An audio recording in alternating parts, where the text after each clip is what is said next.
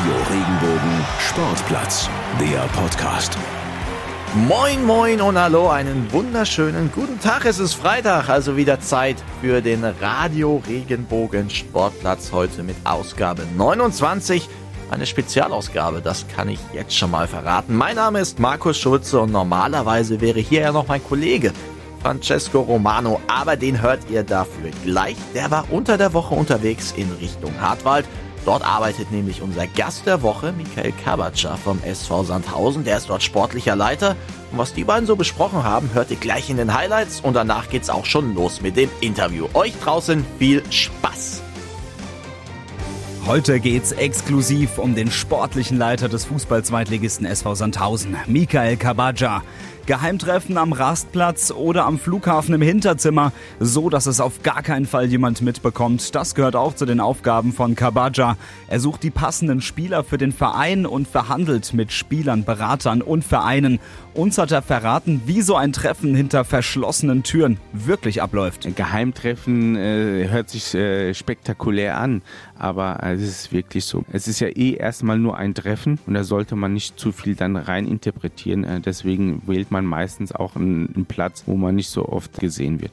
Außerdem hat uns Kabaja erzählt, wie so ein Transfer abläuft und wie sehr er an sein Telefon gebunden ist. Denn erst eine Stunde vor Deadline-Ende ist der Transfer von Philipp Förster zum VfB Stuttgart dann über die Bühne gegangen. Da geht es schon morgens um 7 Uhr los, die Anrufe bis äh, schon nachts um 1, 2 Uhr. Wenn ich mich an den äh, Transfer noch mit äh, Philipp Förster erinnere, der nach äh, Stuttgart gewechselt ist im Sommer, da gingen schon einige Gespräche bis in die Nacht hinein. Ja, und dann erfahren wir noch, was ist eigentlich die Grundlage für einen Transfer? Nämlich eine Datenbank, auf der man alles sehen kann. Jedes Spiel, jede Minute und jedes Detail. Das hat er uns erklärt am Beispiel von Verteidiger Dennis Diekmeyer. Man kann jedes Spiel live gucken. Man sieht die Statistiken, wo seine Stärken sind. Äh, die filtern die selber aus. Äh, man kann zum Beispiel nur auf Abwehrverhalten drücken und dann sieht man in jedem Spiel dieses Abwehrverhalten eines Dennis Diekmeyer. Freut euch auf ein interessantes Interview. Jetzt mit Michael Kabaja. Der Gast der Woche. Genau, jetzt sind wir in Sandhausen im BWT-Stadion am Hartwald und bei mir Michael Kabaja, oder? Ja, Kabaja ist richtig. Äh, aber ich äh, werde auch oftmals äh, Kabaka gerufen. Also ich habe auch kein, ich würde mich auch umdrehen, wenn jemand Kabaka zu mir sagen würde. Okay, das, das ist interessant, weil gab es ja schon mal die Diskussion Kabaka, Kabaja. Von deinem Ex-Trainer hast du nämlich auch diesen, diesen Rufnamen, habe ich schon gehört, oder? Kabaja? Oder Kaba. Kaba, ja, Kaba, den habe ich schon ewig, schon als Fußballer. Das ist mein Spitzname Kaba. Den hat mir irgendwann mal mein äh, ehemaliger Trainer äh, gegeben und seitdem ist er in der Fußballwelt irgendwo hängen geblieben. Du bist beim SV Sandhausen sportlicher Leiter, Sportdirektor. Wir haben es schon so ein bisschen äh, im Vorgespräch davon gehabt. Wie sieht denn eigentlich dein Arbeitsalltag aus beim SV Sandhausen? Wir sitzen in deinem Büro. Erzähl uns doch mal, wie sieht dein Arbeitsalltag aus und wo fängt er an? Ja, der fängt an äh, natürlich relativ früh. Ähm, ich krieg relativ viel äh, früh äh, Anrufe äh, von von Spielerberatern. Ich sag mal, äh, vor der Transferperiode ist dann direkt auch, also nach der Transferperiode ist direkt vor der Transferperiode. Deswegen ist permanent irgendwas los. Äh, man muss ja relativ früh auch dann seinen Kader irgendwo festlegen, welche Verträge laufen aus, äh, welche Spieler sind auf dem Markt, welche äh, Gespräche führen führt man äh, ganz eng in Zusammenarbeit natürlich mit dem Trainerteam und ganz äh, extrem mit dem Trainer. Und äh, deswegen, also so ein Arbeitstag ist schon reichhaltig. Der muss nicht unbedingt hier am Hartwald stattfinden, der Arbeitstag, aber es permanent, das Telefon steht nicht still. Also es ist jetzt nicht so ein klassischer Job, wo du jetzt sagst, okay, ich komme jetzt zur Arbeit und setze mich an meinen Schreibtisch, an meinen PC und um 17 Uhr fällt der Hammer, ich gehe, sondern du bist eigentlich fast schon rund um die Uhr erreichbar. Definitiv. Also gerade in den heißen Phasen äh, bei der Transferperiode ist wirklich, da geht's schon morgens um 7 Uhr los, die Anrufe bis äh, schon nachts um 1, 2 Uhr. Wenn ich mich an den äh, Transfer noch mit äh, Philipp Förster erinnere, äh, der nach äh, Stuttgart gewechselt ist im Sommer, da ging schon einige Gespräche bis in die Nacht hinein. Und äh, es ist äh, wirklich so, man ist permanent erreichbar und äh, so soll es auch sein. Natürlich sieht man auch viele Kollegen oder auch äh, Beratern äh, auf anderen Fußballplätzen äh, und äh, deswegen ist schon ein sehr aufwendiger äh, Job, äh, aber macht mir viel, viel Spaß. Lass uns gerne über Philipp Förster später nochmal sprechen. Ich will mal auf jeden Fall, mich interessiert das total, wie das alles abläuft mit wir kaufen einen Spieler, wir verkaufen einen Spieler, wir verhandeln mit Spielern. Aber erstmal die Frage, wie findet man denn eben Spieler, die man verpflichten möchte? Ja, äh, natürlich gibt es einen Markt, äh, äh gerade in der zweiten Liga, dritte Liga, wo wir äh, überwiegend unsere Spieler auch herholen. Ähm, natürlich werden auch sehr, sehr viele Spiele angeboten. Ähm, man guckt sich diese Spiele an. Äh, wir haben so ein äh, Scouting-System, äh, Instat Scout, wo wir auf alle Spieler der Welt Zugriff haben und gucken uns die natürlich in der Voranalyse erstmal im Videoscouting an, wenn man diese Spieler nicht unbedingt kennt, wenn die nicht aus Deutschland sind.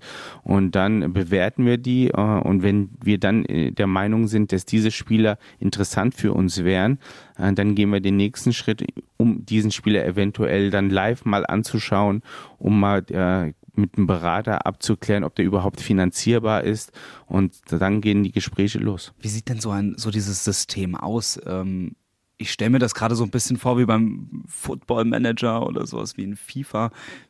Äh, wie sieht denn das aus? Oder wer erstellt denn auch diese Datenbank?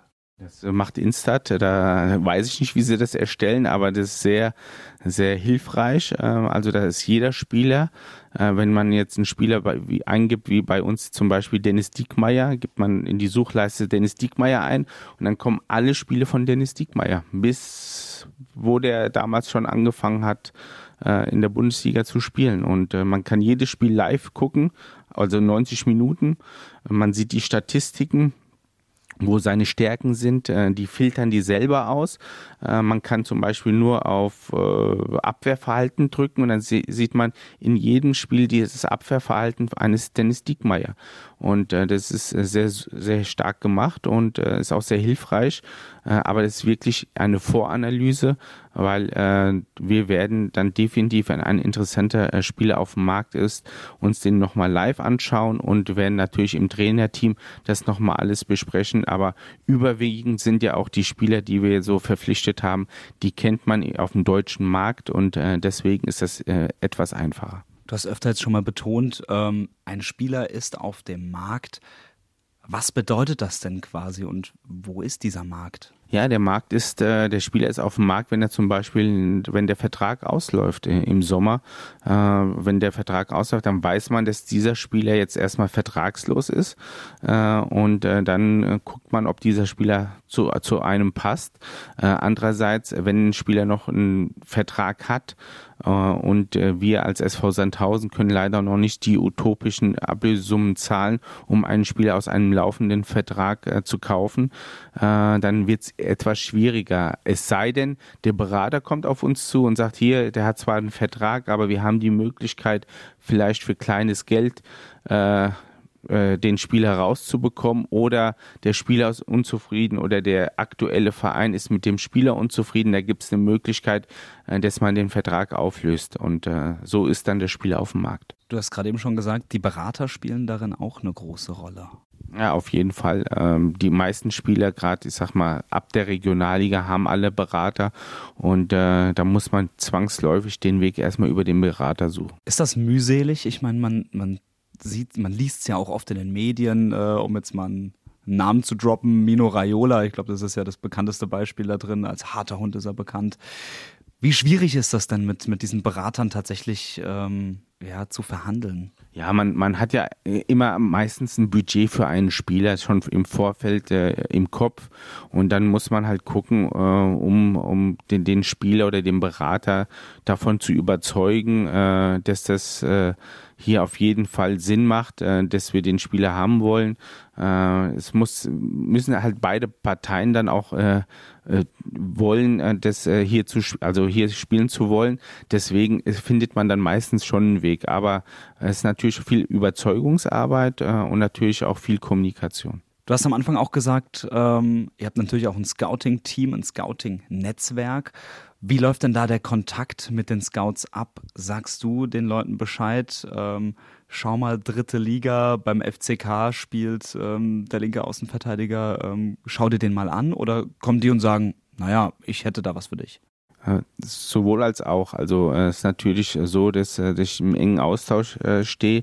Äh, wir haben zwei Videoscouts und ähm, ist schon so, wenn mir irgendwo ein Spieler auffällt, dann sage ich zu, zu unserem Scout, hier gucken dir mal bitte an, bitte schick mir mal eine Bewertung über diesen Spieler, deine Einzelbewertung.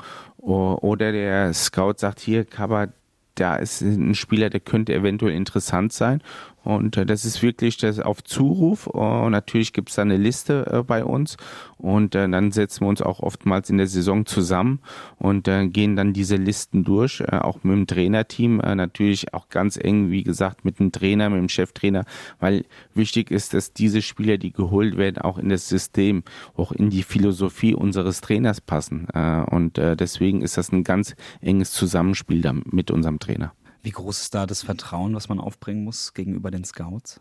Groß, sehr groß. Man muss schon äh, von ihrer äh, Fachkompetenz überzeugt sein und äh, das sind wir. Jetzt gehen wir einen Schritt weiter. Ihr habt den Spieler gefunden, ihr habt mit dem Berater auch schon mal gesprochen. Man hört auch öfter mal so Geheimtreffen. Der Verein und der Spieler oder der Verein und der Berater treffen sich.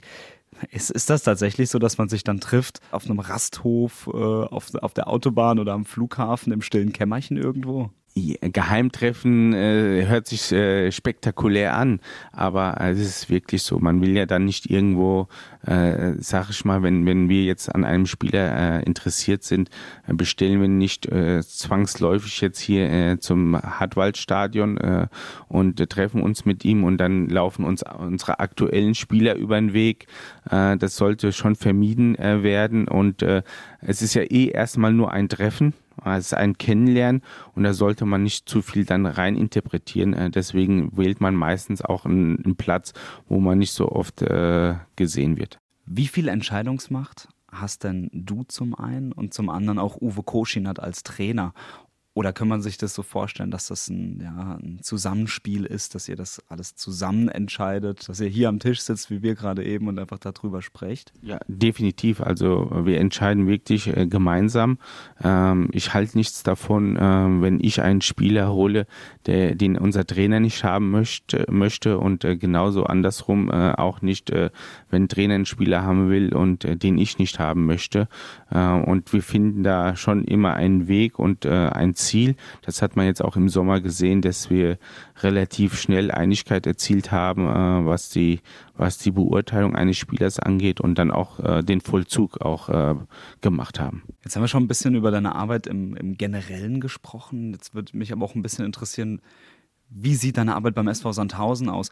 Ist das schwierig, ähm, Spieler zu finden, die zum einen zum SV Sandhausen passen, aber auch dass die Spieler hierher kommen wollen? Ja, ist schwierig. Ähm ja, es ist äh, natürlich, äh, wenn wir, wenn wir jetzt einen Messi haben wollen, wird es äh, utopisch. Also die können wir gar nicht holen. Aber es gibt schon realistische Spieler, wo wir sagen, die könnten wir schon nach Sandhausen locken. es gibt natürlich Spieler, da macht es gar keinen Sinn, diese anzusprechen, weil die sich in der ersten Liga sehen oder bei ganz anderen Vereinen. Also das muss man schon abschätzen können. aber man, wenn man zum Beispiel einen Spieler haben will, wo man sagt, oh, das würde eventuell passen, aber der Berater schon beim ersten Anruf sagt, der Spieler sieht sich äh, woanders oder wir sehen den Spieler gerade woanders in einer anderen Mannschaft äh, und äh, dann ist das Gespräch auch relativ schnell beendet. Äh, also schlimmer als eine Absage kann man sich nicht einholen. Ist es dann auch, ist auch viel Überzeugungsarbeit dabei oder wo du jetzt gesagt hast, man kann sich jetzt nicht mehr als eine Absage einholen und es tut auch nicht weh. Ja, wenn man, wenn man dann erstmal ins Gespräch kommt äh, mit dem Spieler und mit dem Berater, dann natürlich ist Überzeugungsarbeit äh, notwendig, äh, um dann diesen Spieler auch zu begeistern für den SV Sandhausen. Du hattest zu Beginn unseres Gesprächs schon angedeutet, Philipp Förster, ähm, mit da hast du bis in die Nacht mit verhandelt. Kannst du uns vielleicht nochmal mitnehmen, wie die Verhandlungen da abgelaufen sind? Ja, die Verhandlung ist, äh, ist schwierig. Äh, Stuttgart hat äh, definitiv gesagt, wenn sie einen von ihren aktuellen zwei Spielern ähm, verkauft bekommen, werden sie Philipp Förster äh, verpflichten. Und äh, das ist ja bis eine Stunde vor Transferende nicht passiert. Äh, und äh, trotzdem haben wir Gott sei Dank, oder was heißt Gott sei Dank, trotzdem äh, kam dann äh, VfB Stuttgart und wollte Philipp Förster haben und es ist eine Stunde vor Transferende alles geschehen. Äh, aber die Tage davor ging schon bis in die Nacht die Telefonate, weil wir dann natürlich auch für uns äh, dann äh, relativ schnell Ersatz äh, finden mussten äh, für diese Position. Und das ist uns dann äh, mit Besa Halimi gelungen und äh, das waren harte Tage. Du sprichst von harten Tagen, mehreren Telefonaten, die bis in die Nacht hineingehen. Was wird denn da besprochen? Alles Mögliche. Alles Mögliche. Was wird da besprochen? Ich kann natürlich nicht ins Detail gehen, äh, aber äh, grob äh, wird da schon besprochen. Ja, wann, wann meinst du, bekommt ihr jetzt eine Info? Wann werdet ihr den Spieler los? Oder wann kommt das Angebot? Und hin und her. Also solche, solche Themen. Und man muss ja natürlich auch dann den Spieler, den man in der Hinterhand haben, auch irgendwie äh, festhalten, äh, weil derjenige auch noch andere Angebote hatte. Und äh, deswegen muss man da schon strategisch vorgehen und äh, muss zur richtigen Zeit dann auch äh, das Richtige sagen. Wie ist es denn mit so Ablöseforderungen, Ablöseverhandlungen? Die führst du ja wahrscheinlich auch. In Absprache mit unserem Präsidenten.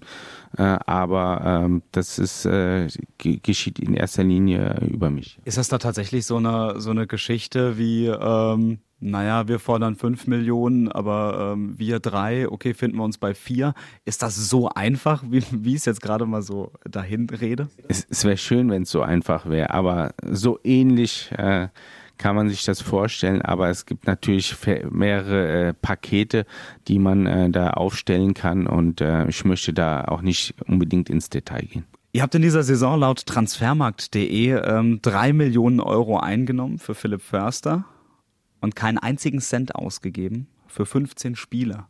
Nee, wir haben ein bisschen was ausgegeben. Ah ja, okay, dann lügt transfermarkt.de. Genau. aber die haben dann nicht alle Infos. Okay, aber trotzdem, ihr habt wirklich wenig Geld ausgegeben, aber ganz wenig im Verhältnis ganz wenig Geld ausgegeben. Wie ist das, äh, kannst du mir da eure Philosophie, eure Transferphilosophie nochmal erklären? Ja, das ist, ja, der, der, der Philipp Förster ist, äh, hat äh, letztes Jahr echt äh, seinen Stellenmarkt oder Stellenwert äh, gehoben in, mit seinen Leistungen. Und äh, so wurde er dann auch attraktiv für andere Vereine. Es war ja schon im Sommer so, dass Union Berlin ihn haben wollte für die erste Liga. Äh, uns äh, war die Ablösesumme äh, zu, zu niedrig, äh, was äh, Union geboten hat. Ähm, deswegen kam der Transfer auch nicht zustande. Und am, am letzten Transfertag kam dann VfB Stuttgart. Und beim Philipp Förster war das dann so, dadurch, dass wir den Vertrag dann im Laufe der Sommervorbereitung verlängern konnten, haben wir eine festgeschriebene Ablösung in den Vertrag geschrieben. Und so sind die drei Millionen zustande gekommen. Im Vergleich jetzt mal, ich habe mir es noch aufgeschrieben, Nürnberg hat um die sieben Millionen Euro ausgegeben im äh, im vergangenen Jahr. Hannover 5 Millionen, gut, Absteiger. Aber beide Vereine stehen hinter euch in der Tabelle. Ähm, gibt euch das nicht auch irgendwo recht in eurer Philosophie, wenig Geld für Spieler auszugeben? Ja, was andere Vereine, was andere Vereine machen, äh, ist wirklich für uns erstmal zweitrangig. Wir müssen nach uns schauen, was ist für uns möglich, äh, was sind für uns mögliche äh, Ablösesummen äh, zu zahlen. Ähm, und ähm, wir gucken nach uns und äh, wir sind äh, aktuell zufrieden ähm, äh, mit, mit unserem äh, Stellenwert in der Liga und auch Tabellenplatz.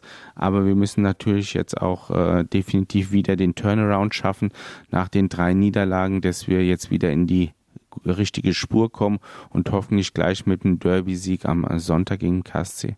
Gab es schon mal einen Transfer, der gescheitert ist, bei dem du, an dem du dran warst und dachtest, mein Gott, den Spieler hätte ich, hätte ich richtig gerne bekommen und erst voll eingeschlagen bei einem anderen Verein dann?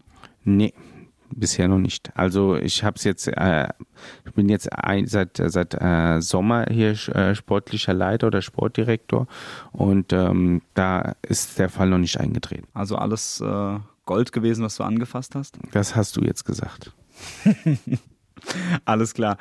Lass uns doch nochmal über die ähm, über deinen äh, Job sprechen. Du hast nämlich gesagt, du hast am meisten Spaß, wenn du im Stadion live dabei bist. Beschreib doch mal das Gefühl, wie, ist es für dich, live im Stadion dabei zu sein?